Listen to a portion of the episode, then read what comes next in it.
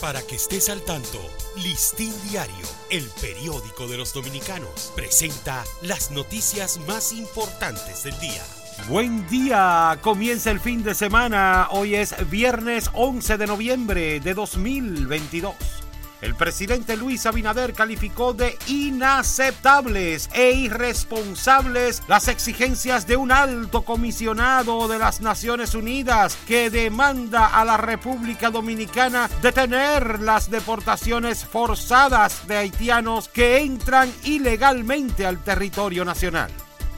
El inicio del décimo Censo Nacional de Población y Vivienda fue empañado por retraso, aunque estaba previsto que se iniciara a las 8 de la mañana de ayer para mediodía en los sectores Los Ríos, Cristo Rey, Mauricio Báez, Villajuana, Villas Agrícolas, en Sánchez Simón Bolívar y Capotillo en el Distrito Nacional, no habían iniciado el proceso de empadronamiento.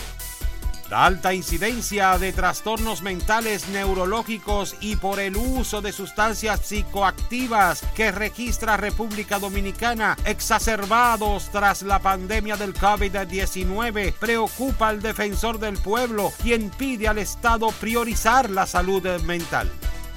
El Colegio Médico Dominicano reiteró ayer la continuación de su plan de lucha con la convocatoria a una marcha nacional de sus agremiados y organizaciones sociales para el próximo 30 de este mes y aseguró que solo acudirán al diálogo con las ARS cuando se haga en base al respeto a la ley.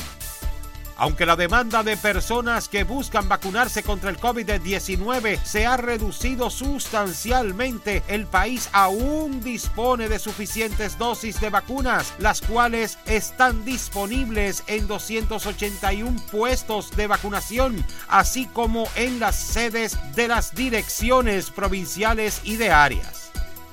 El exministro de Economía, Planificación y Desarrollo, Juan Ariel Jiménez, favoreció ayer la decisión del gobierno de mantener la normativa 0915 de formación de maestros. Para ampliar esta y otras noticias, acceda a listindiario.com.